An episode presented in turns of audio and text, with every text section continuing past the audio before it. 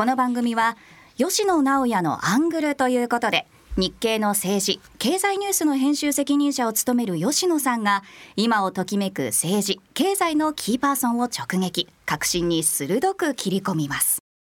皆さんこんにちは。日本経済新聞の吉野直也です。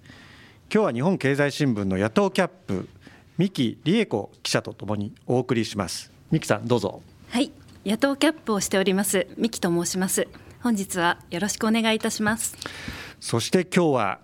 今永田町で話題のですね国民民主党の代表選で再選したばかりのですね玉木雄一郎代表にお越しいただきました。よろしくお願いいたします。はいよろしくお願いします。ではここで玉木さんのプロフィールをご紹介いたします。財務省を経て2009年に衆議院議員に初当選。現在当選5回を数えます。これまで旧国民民主党の代表や希望の党の代表などを歴任。2020年に今の国民民主党を決闘されました。そして9月2日に投開票が行われた代表選で国民民主党の代表に再選されました。対決よりも解決を掲げ政策本位での与野党を超えた協力を訴え野党であっても党の主張を実現しようと取り組んでおられます。自身の YouTube チャンネル玉木チャンネルの登録者数は17万人ほどで政界きっての YouTuber としての一面も終わりです。趣味はカラオケで18番は狩人のあずさ2号だそうです。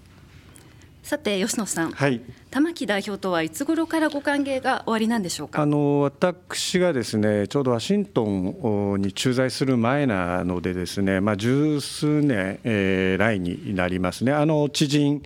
の方のご紹介でまあ最初会われました。で私が抱く玉木代表はですね、まあ、香川県を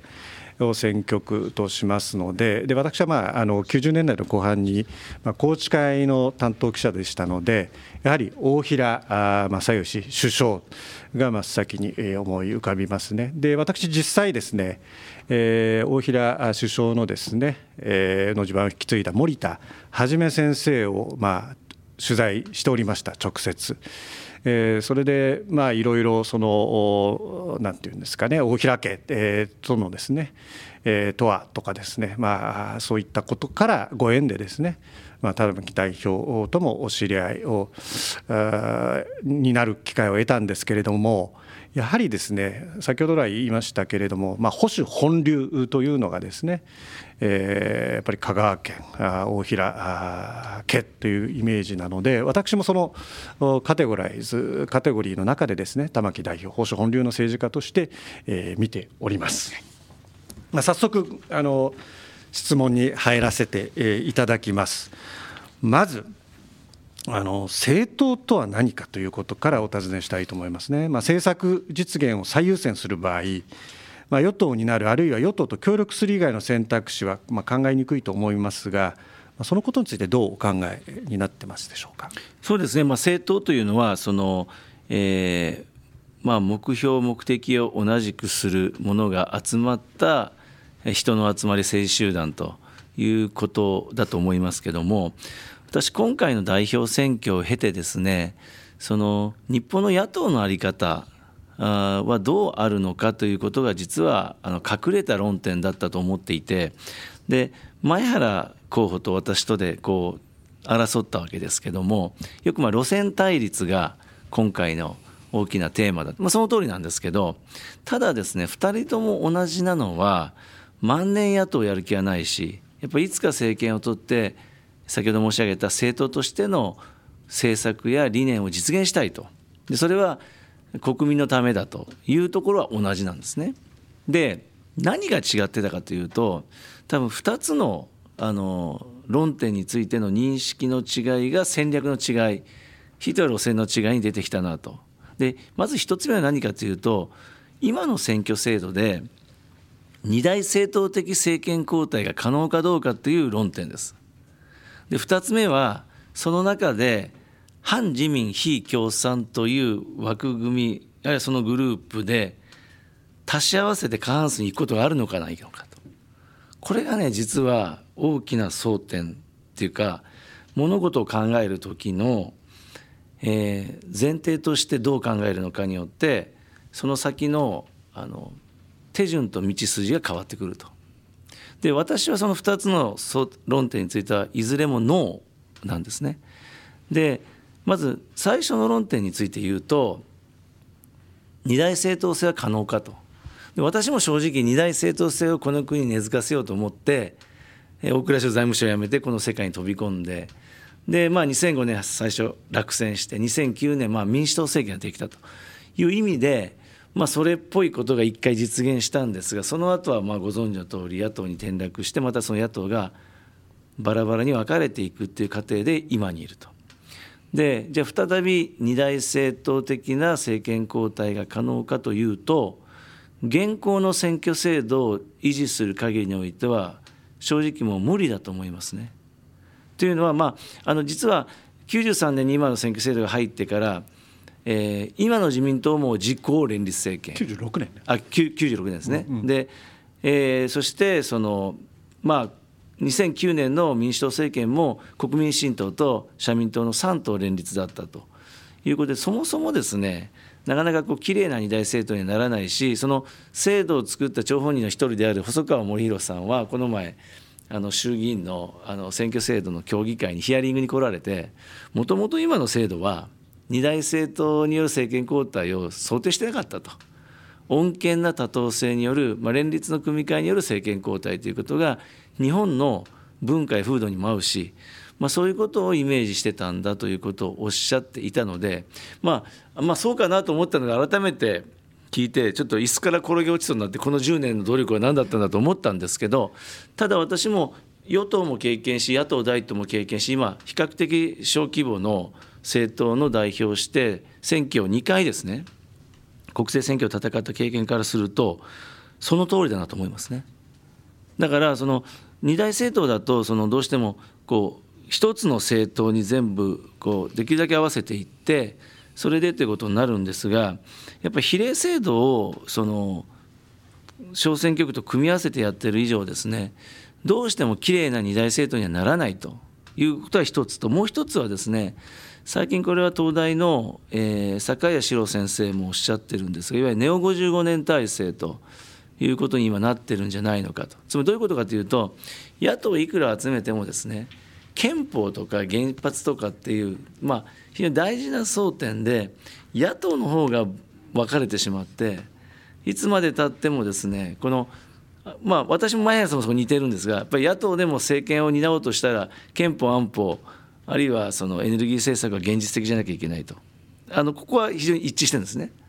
でこれを言えば言うほどそうじゃない野党が日本の場合はやっぱどうしても一定程度いるのでそうなると仮に共産党ダメですよって言ってまとめようとしてもそこが憲法とかエネルギーとか安保によって真っ二つに分かれるのでいつまでたっても野党を足し算で合わせていっても過半数超えない結果自公がかつての55年体制以上にですね中選挙区の時以上に固定化しているということがあの言われて私もこれは同感なのでそれで言うと反自民非共産でとにかくまとめて二大政党的に政権交代ということがね少なくともあの全く可能性ないとは言いませんけど当面は極めて非現実的だと。でその中でどうやってそうは言っても働く者生活者の立場に立った政党だということを掲げている以上ねその経営者だけじゃなくて生活者の視点あるいは納税者の視点消費者の視点まして働く者の視点をどう政策や政治に入れ込んでいくのかというアプロ新しいアプローチをしないといつまでたってもですね変わらない政治そして多くの人がですねまあ政治から普通のサラリーマンの人とかそういった方々が政治的なアクセスを持たないままになってしまってますます政治不信と政治に対するコミットメントをしないということが固定化していくんではないかという問題意識なんですね。あの今のお答えの中にあの私がこれから質問しようとした答えも入ってるのかなと思いますけど、はい、まあ、野党にはまあ運動論としてですね、はい、あの政党の存在意義を追求しているというような、まあ、あの見方がある政党もあるかと思うんですけれども、はい、そういうその、まあ、今の路線というべきなのか政党論というべきなのかなんですけどそういう野党の存在というのはどうお考えですか？いろんなパターンがこれからあっていいと思いますね。ただその時にはですねいいろんなインセンティブは様々であってもですね与党側に野党の意見を聞こうというインセンティブなりですねそのまあある意味こうその幅広い考えを受け入れる度量が必要だと思いますね。まあ、いわゆるまあコンセンサスデモクラシーというそのそのやっぱり合意の中で新しい答えを見つけて形成していくっていうことがこれ野党側だけじゃなくて与党側にも必要で野党もだから何でも反対じゃダメだでも与党もですね事前審査して議会に出てきたらとにかく何でも賛成だと。日本のその議会政治の非常に不幸なところは、まあ、事前審査制というですね、まあ、法律を国会に提出する前に自民党の部会でもみで精神総務やったりとか、まあ、手続きしたらですねもうその瞬間から今度は国会に出てきてもとにかく全員賛成で野党は何でも反対って言われる一方で与党は何でも賛成じゃないかと。だからそもそも議会人の意味があるのかっていう話なんですよ与党も野党も。だからそのことによって国会に対する信頼とか意義が、まあ、戦後70年失われてきたということを特にこの1993年以降のですねあの私はそれは顕著に実はなってきてるんじゃないかと思うのでまああの新しいですね、えー、モデルを作っていかないとね過去のモデルをもう一回やろうとしてもですね私なかなか戻らないなと。で唯一そこを突破できるのは多くの野党が憲法議論に少なくとも中身はともかくテーブルにつこうということでやらないともう護憲か一軸変えないとあるいはまあとにかく改憲護憲ということで切ってることが結果として自公政権を長引かせてると。具体的な政策論であのこれからちょっといろいろ立場なりかお考えをお聞きしこうと思いますけれども国民民主党はですねガソリンだあの価格のまあ高騰に伴う対策としてですね、まあ、トリトリガー条項の発動というのも求めてますね、はい、2022年もまあ同様に政府与党との実務者協議を設定してですね、まあ、やってたんですけれども今回そのようなですね協議の場というのを与党とまあ引き続き求めていくお考えというのはありますか？まあ、そのどのようなフォーマットになるかは別にしてですね我々としては強く求めていきたいと思いますね。というのはその、まあ、トリガー条項の時はですねその前の年の2021年の秋の、えー、選挙で、まあ、我々議席を増やしてその時の看板政策が実はトリガー条項凍結解除によるガソリン値下げだったんですね。でこれね時系列で少し整理していただくと分かるんですが去年の2月以降ですねつまり2022年の2月以降、つまりロシアがウクライナ侵攻して以降は、どの党もガソリン下げよう、電気代下げよう、エネルギー価格の高騰対策やろうって言ってますけど、我々はそこから遡ることを、半年前の衆議院選挙の追加公約で入れてるんですよ。だからそういう意味では先見性が我ながらあると思うし、先手先手でね、それ世界の需要とかいろんなものを分析しながら、やっぱガソリン価格上がっていくから、やろうということでまあ入れた政策なんですけど、入れた以上は実現しようと。ただまあ二十数名しかいないあの政党ですからね。普通のことやってても実現しないのでまあ予算に賛成するっていうことをてこにねそれはまあ与党側からしたらまあ野党分断とかいろんな横島な考えもある。でもそれを分かった上でそれも利用しつつ我々の政策を実現するために賛成して3党協議をしてトリガー条項凍結から議論しましたけど、まあ、結果それは補助金になりましたけどね。ただまあ、リッター25円10銭減税で下げようということを言い続けた結果、まあ、リッター25円になりそして最終的には35円35円を超えるレベルになったのはやっぱり我々があのタイミングで言ったことは大きかったと思うのでこれからもですね政策実現のためにはあの言うべきことは言っていきたいと思ってますしまあそのためにね我々として交渉の中で何ができるのか、まあ、それはその時のまた状況を踏まえながら判断していきたいなと思いますね。あのまあ政策実現って言った場合次は手段だとかね、はい、枠組みだとかっていう問題になると思うんですよね。コミットと関与って言い方でもいいといいかもしれない,、しれないですけれども、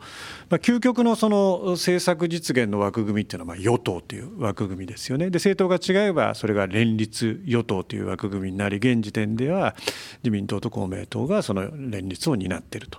まあ、これがまあ政策実現へのツールでありそこの政策に責任を持つというまあ形だと思うんですけれども。例えばですねこのガソリンのの価格の高騰のをめぐる対策を通じた、まあ、例えば今代表がおっしゃったような実務者協議がどんどんどんどん派生してですねこれがまあいずれその連立というような形になる可能性というのは現時点でもありますか？えっと、これもね代表選挙中によく聞かれた質問なので答えたんですがあの我々はまあ今年も実は去年もそうなんですが2月11日の党大会で政策本位で与野党を超えて、えー、連携協議していこうということはもう党の方針として決めているので政策実現のためにはですね特に我々が公約で掲げている政策の実現のためにはこれからも与党とも協議していきたいと思いますね。ただその連立ってなるとですねこの政策である程度幅の中に収まるということに加えてやっぱり選挙がありますよね。この選挙区調整っていうのがやはりこれは別にあの我々がどうこうっていうよりも古今東西あの外国も含めてですねみんな連立協議って揉めるじゃないですか何ヶ月も連立それはまあ政策で一致しないとかあるいは次の選挙に向けて選挙区調整どうするのかということで、まあ、何ヶ月も何ヶ月もでうまくいかないこともあるのでそう簡単ではないんですね。やっぱハードルはあの低くはないのが連立協議だと思いますからでその意味で言うと政策においても選挙においてもピタッと一致してですね調整ができているのは自民党公明党に限らず実は今立憲とも維新とも選挙区ダブってますしそして政策もですね必ずしも一致してないのでそのいう意味でおいて言えばですね今この瞬間日本において我々が連立を組める相手はないですね。うんあの政策論を、まあ、今その実際のプレイヤーである政治家の側から見るかね、まあ、国民の側から見るかっていう点で、国民の側から見ると、まあ、今のその日本を取り巻く状況世界を取り巻く状況って言ってもいいですけど例えばまあ社会保障の財源をどうするかとかね、まあ、財源というのは持続可能な制度をどう担保するか含めてですね与党と野党がま対立するとかっていうのはこれはまあ国会ですとかいわゆる永田町的な話なんですけど、まあ、持続可能な制度を作ってくれよとかね、まあ、もう一ついわゆる失われた30年、まあ、失った30年っていう人もいますけれどもそういうことを鑑みるとね経済全然成長してないじゃないか。どの政党が政権を取った時代も経済はこの少なくとも30年は成長してない。だから与党と野党がねまあ、もちろんそのお互い相互チェックで政権与党が暴走しないってこれは重要な野党の役目かもしれないけれども国民からとってみればねやっ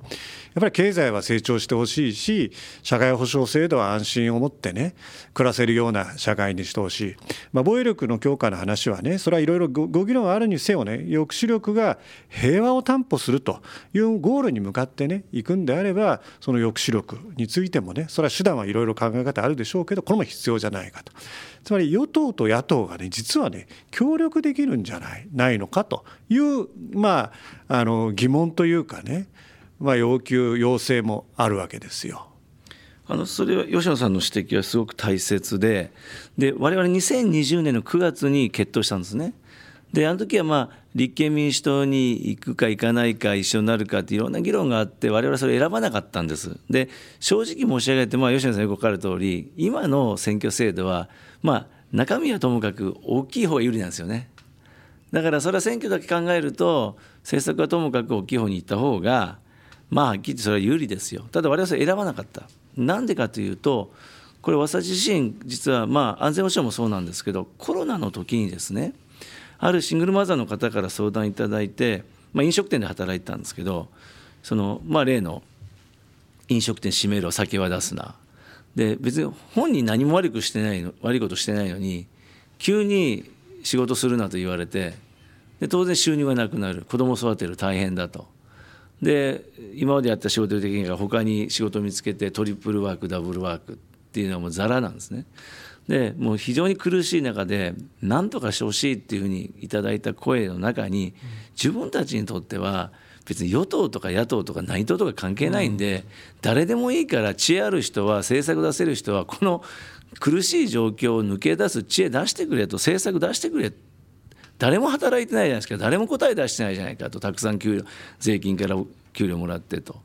結構これきつくてですね。でやっぱ我々野党に甘えてんじゃないのかと。野党だってできることいっぱいあるし政策実現できることだってあるしで与党をやってる与党をけしからんけしからんって言う前に自分たちがもっとこの国やあるいは困ってる人のためにできることあるんじゃないのかと今までのステレオタイプの野党にとどまってあれが悪いこれが悪いってけしからん、まあ、行政監視の名のもとにとにかく批判だけしてればいいのは楽なんですね実はね。でもそうじゃなくて、まあ、もう世界中からいろんなまあ政策も知恵も持ってきて何かできないかとか考えるとかそれもやってきましたけどでそれを本当に突き詰めてやった時に新しい野党の姿があるんじゃないかと。で対決より解決で決闘したのが国民民主党なんですよ。ちょうど2020年9月っていうのは2002年1月からですね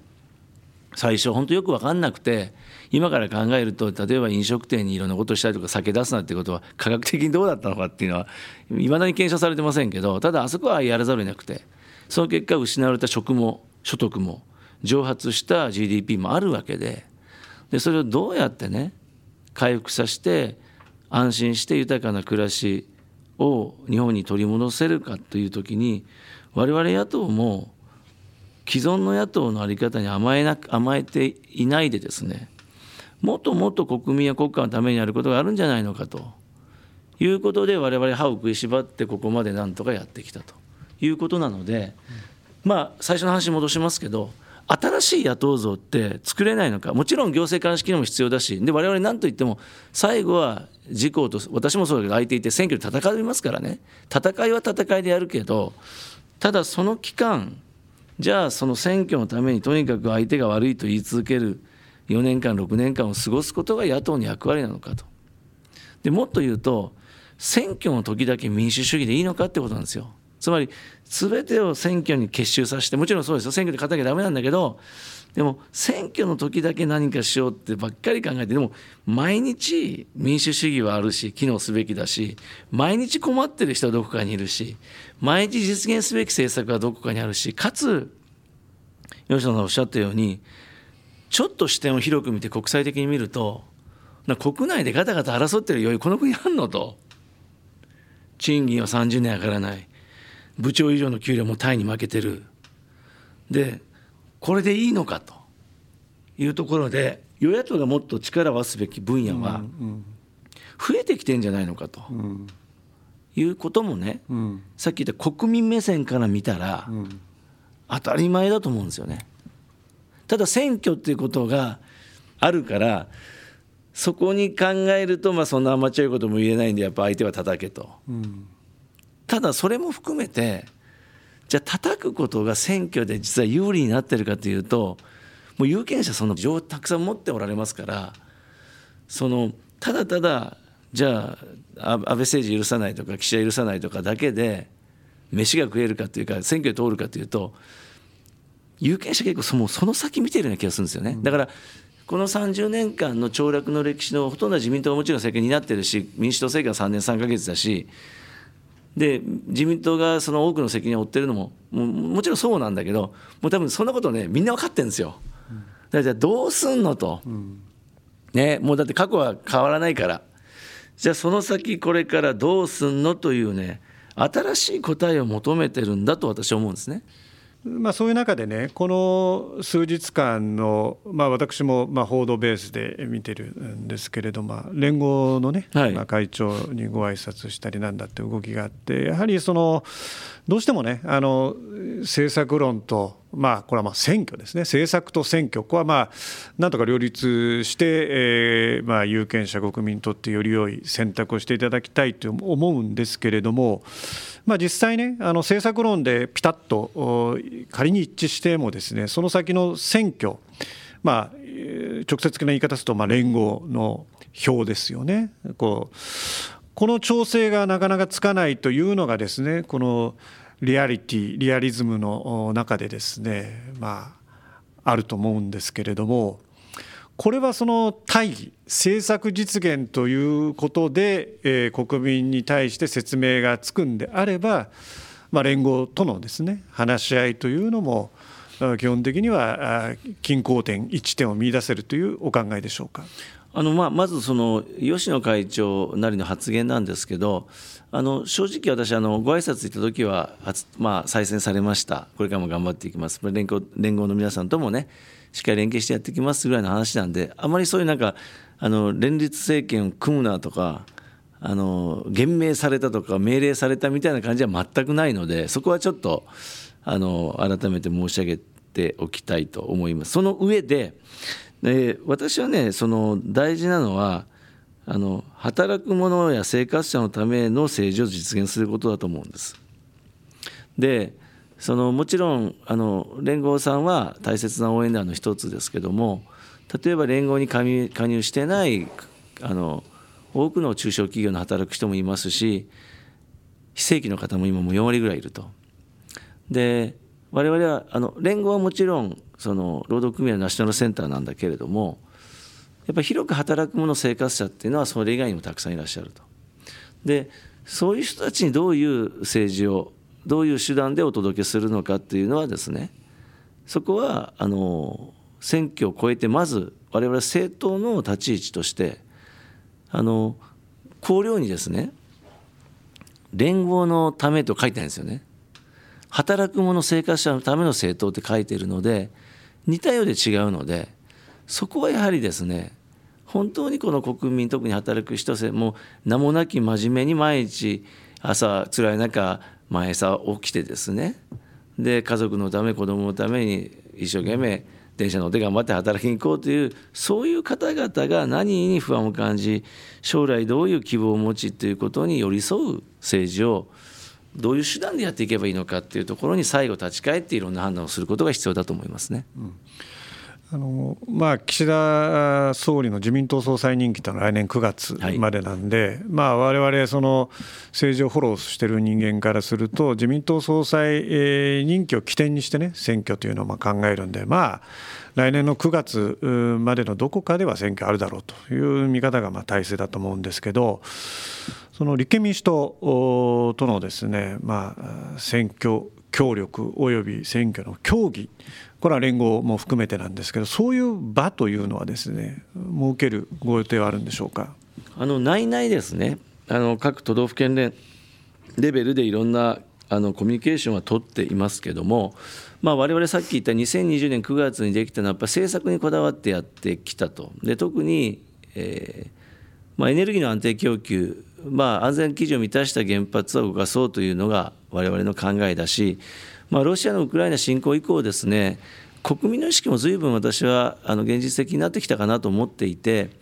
やっぱり電力の安定供給もっと言うと電力の安価で良質な安定供給がなければ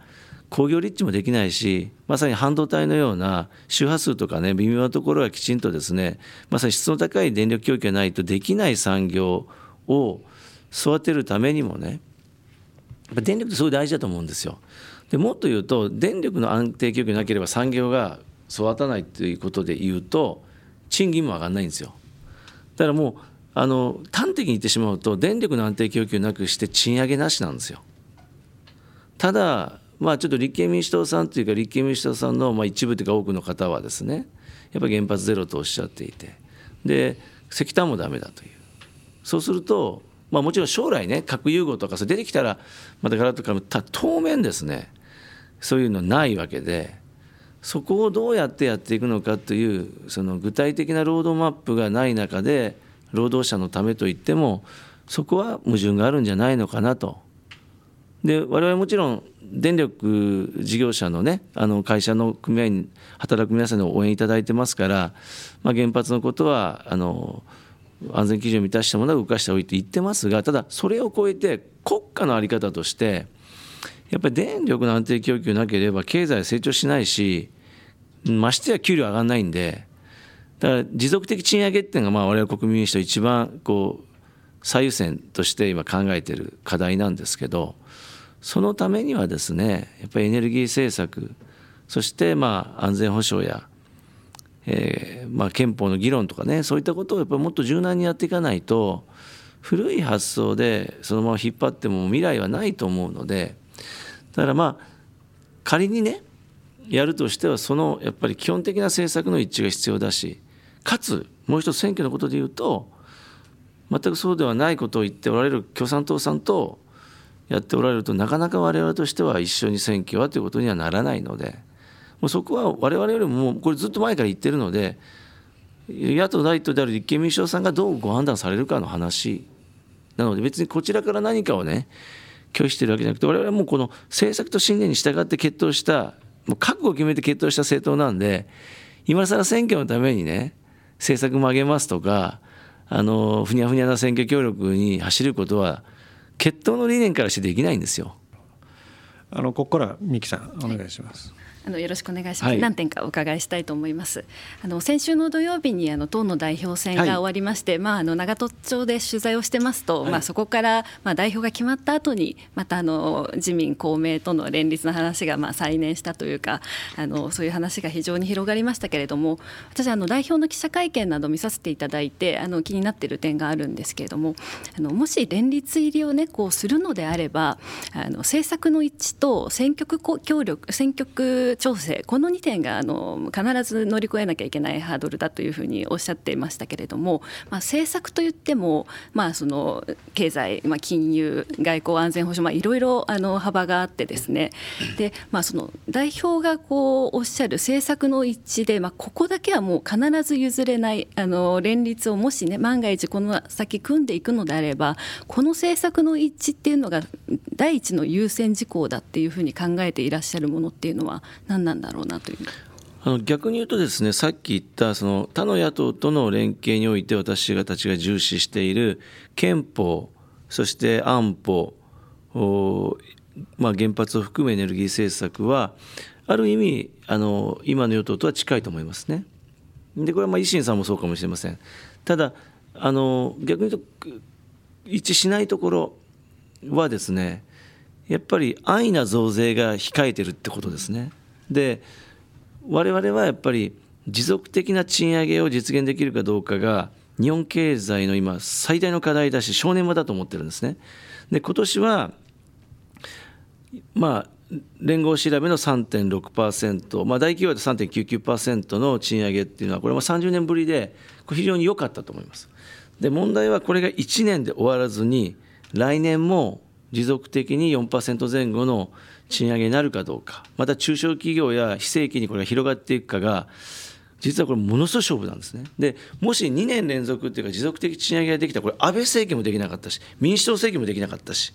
30年の中で初めて実現するのが岸田政権ということになればね、それ私はすごく成果だと思うんですけど、ただやっぱりこう中小企業も聞いててもですね、いや、まあ、うちの従業員も頑張ってるからね、上げてあげたいと、ただ、やっぱり電気代高い、ガソリン代高い、でましてや、まもなく増税控えてるんでしょと。で特に正社員の給料上げたらずっと社会保険料についても響くからもう怖くて上げられないって言うんですよね。だから私はその今まあもちろんその財政の健全化とかそういったこともね重要な課題なんだけどもまあいつもこう軌道に乗りそうなところでいつも増税したり金融引き締めたりするので こうまたこう引きずり下ろされてしまうんでここを突破できるかどうかっていうのがね最大の課題なんだけどそういう感覚が今の岸田政権には見られないと。いうところはねやっぱりなかなか納得できないというか大きな国内政策における差でしょうね。で去年はまあトリガー条項凍結解除でガソリン値下げということで予算賛成しましたけど今年反対したのはやっぱり防衛増税とか子育て支援の拡充はいいんですけどやっぱり社会保険料の事業主負担を上げるとか、まあ、そういうメニューはどんどん出てくるのでやっぱり我々が一番重視している持続的賃上げにマイナスだろうということで、まあ、今年は賛成できなかったということなのでやっぱり持続的賃上げにやっぱり本気で取り組むという姿勢が見られないしこんだけ税収実はめちゃくちゃ上振れして上がってるんでもう増税なんかいらないと思うんですけどあの大事なことはね。税収を増やすことであって税率を上げることではないので緩やかな賃上げと緩やかなインフレが起これば税収は安定的に増えていきますんでね、まあ、ここはねちょっとね改めてもらいたいなと思うし言ってんだけどなかなか聞いてくれないなと いうとこですね。あのまあ、連日の話ばかり伺うの恐縮なんですけれども、まあ、あの岸田総理がなかなかその人事の時期をあの明言されないっていうのが、まあ、あの今永田町の記者の間ではあの話題になってまして、まあ、その理由として、まあ、国民民主党をこう連立に組み込みたいというその検討が進んでいてなかなか決まらないんじゃないのかというのが、まあ、数日前まで、まあ、お話があったんですけれども、まあ、なんとなく来週頃にその人事が内閣改造と自民党役員人事が行われるというような見通しが見えてきましてでかつ昨日あの自民党の幹部であるあの麻生副総裁と,、えーと、茂木幹事長が2人でお会いになった中で、まあ、直近のですね国民民主党の連立入りっていうのは難しいんじゃないかというようなお話があったというふうな情報も出てるんですけれども、まあ、今玉木代表おっしゃったように、まあ、そのの持続的な賃上げであったりその、まあ、増税を、ね、こうしないというような見通しがこう立つっていうのもちょっと時間が、ね、かかるものじゃないのかなと思うんですけれどもやはり現時点ではやはり連立入りっていうのは状況としては難しいということ。それも自民党さんに聞いていただかないと なんか最近、まああのね、9月2日に代表選挙終わって翌日の朝刊見たらなんか一面で連立とか書いてる某新聞があってそれ以降あの政治部の記者さんもやっと休めると思ったらゴールポストを動かされたっていうことをおっしゃっててこの間もしんどそうにしてたんでそろそろあのあの決着つけてあげた方がいいのかなと思うしただ我々から何か言ったことはないのでまあ多分いろんなことは検討されたものがまあ報道に出てるということなんでしょうけどまああのうちがどうこうよりも外交日程でどこがはまるのかぐらいの話だったんじゃないですか？ありがとうございました。あのあっという間の 時間だったんですけど、このインタビューを通じて、まあこれだけはもう少し言っておきたい、もしくは全体を通じた感想がもし終わればぜひおっしゃってください。そうですね。あのやっぱりコロナとロシアのウクライナ侵攻を経てですね、その世界が大きく変わっている中で、政治も政治の在り方も政党の在り方も野党の在り方も与野党の関係も去年こうだったから今年もこれでいいとか先月こうだったから今月もいいってことが許されなくなってるなとその変化に対してで真のステークホルダーというか誰にどういう価値を提供していくんだってことを我々も考えていかないといけないなと。でまあ、既存のフォーマットで考えると方が我々も楽だし多くの特にあの年代の高い有権者の皆さんもその方が分かりやすいんですけど若い人の感覚がねすごい変わってきてますよ。もうね野党だからといって単に反対だけを求めてな求めなくなってるしだからなんかね我々自身ももっと実は変わっていかなきゃいけないなということをねすごく感じてます。でこの代表選挙を通じてもねまあいろんなこの思考実験というかやっぱ前原さんという、まあ、非常に手強いですねそれでいて論客のこうとやり合うことによってやっぱり自分の考え方も整理されたしその野党の在り方政党の在り方っていうことをしっかり考える機会になったなと思いますね。今あのいわゆるステークホルダーって言い方で言うと企業経営でねコーポレートガバナンスはまあ必要だあそれを強化しなきゃいけないっていうのは世界も日本も同じ状況でね、はい、ステークホルダーって今マルチステークホルダーっていうまあ言葉もあるようにですね、うん、玉木代表においてのそのステークホルダー最優先すべきステークホルダーもしくはステークホルダーとは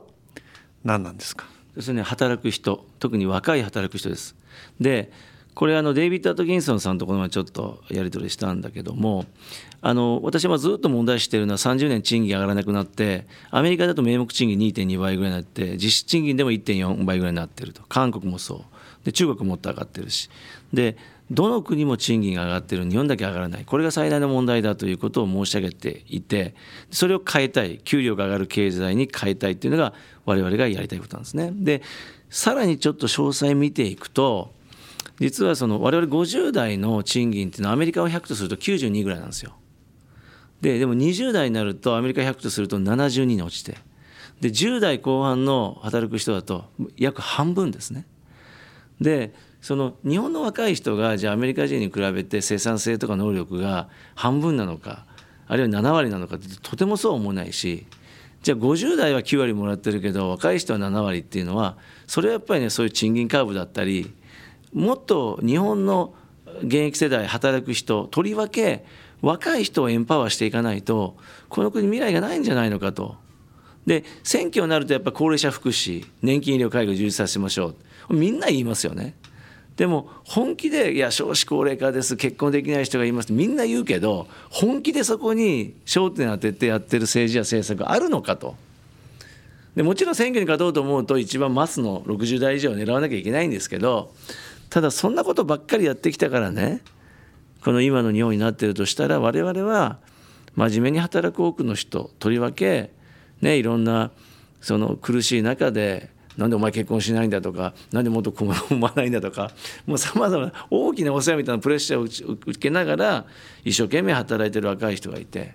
そういう人たちに寄り添うそんなね政治や政策をもっと見せないとやっぱ希望がこの国で持てない。この国で働ければ働けば持続的にあ今年も来年も再来年も給料って上がるんだって本当に思ってもらえるようなね期待形成をしていくっていうことが一番重視していきたいことだなと思いますね。本日はお忙しいとこ本当にありがとうございました。ありがとうございました。玉木代表でした。どうもありがとうございました。エンディングです。玉木代表のお話を伺って三木さんいかがでしたか？はい。あの玉木代表のお話の中で私非常に印象に残ったワーディングがあるんですけれどもあの新しい野党像をまあ作れないかと模索していると、うん、でまあ、既存の、ね、野党像の形にあの甘えないであの新しい野党を作っていきたいというところが非常に印象的でして、まあ、最近その、まあ、連立の話もそうですけれども、まあ、国民民主党のその思いとしてはおそらくその政策必要な政策というものがまだ今の日本社会でこう実現ができてないというところに非常に比重が置かれているんだなということが、うん、あの思いました。で一方でですねやはりまだあの国民民主党、まあ、21人の国会議員の小政党なので、まあ、あのどこかと協力をしていかないとやはり政策の実現は難しいという中で、まあ、その連立入りもいろいろ今日のお話を聞いていたら、まあ、ハードルがあるという話でしたし、まあ、野党他の野党立憲民主党などとも維新,、まあ、維新も含めてですけれども、まあ、協力先っていうのがなかなかこう見つかっていかないという中で、まあ、国民民主党のやりたいこと玉木代表のやりたいことが、まあ、どういうふうな道筋で実現できるのかっていうのを、まあ、これは非常に課題になるんじゃないのかなと思いました。なるほどそうですね私はあの最後の部分で玉木代表が触れられた、まあ、ステークホルダー論つまり政治における玉木代表におけるステークホルダーとは誰かというところで、まあ、働く人と。日経があの主張している、まあ、ターゲット対象としているビジネスパーソンと、まあ、大いに重なるところだと思うんですね。玉木代表はですね、まあ、国際的な給与の格差を世代別でまあそらんじてました。まあ、やはり政治がですね、まあ、もちろんそのリアルなパワーゲームというのはですねそれをやめろということを言いたいのではなくてですね世界と比べて日本が今どういう状況にあるのか。若い人世代若い世代含めてですねやはり給与の問題これはもう定理はですね経済が成長しなければ日本経済が成長しなければその給与の格差個々の企業のですね強化にはつながっていかないわけですね。そういったところの問題点はこれ与野党同じなはずなんです。与党と野党が対立してますと。いうのは現象の話であって国民が求めているのはですね政策実現なんですね。この政策実現というとですね、まあ、半ば表層的に聞こえるところもあるんですが、まあ、時代はもう変わってきてましてですねこの政策実現の響きもですねどんどんどんどん重みを増していると思います。今三木さんが言われたようにですね野党論これはま政党論ですね。政党とは何か。これは政策を実現して国民にその果実をですねまあ、豊かになってもらうと物質的な豊かも精神的な豊かも含めてですねこれは政党が実現する政治が実現するといった心意気を持ってですね与野党がですね力を合わせてほしいということを改めて思いました吉野直也のアングルということで本日は国民民主党玉木代表のインタビューをお送りいたしました。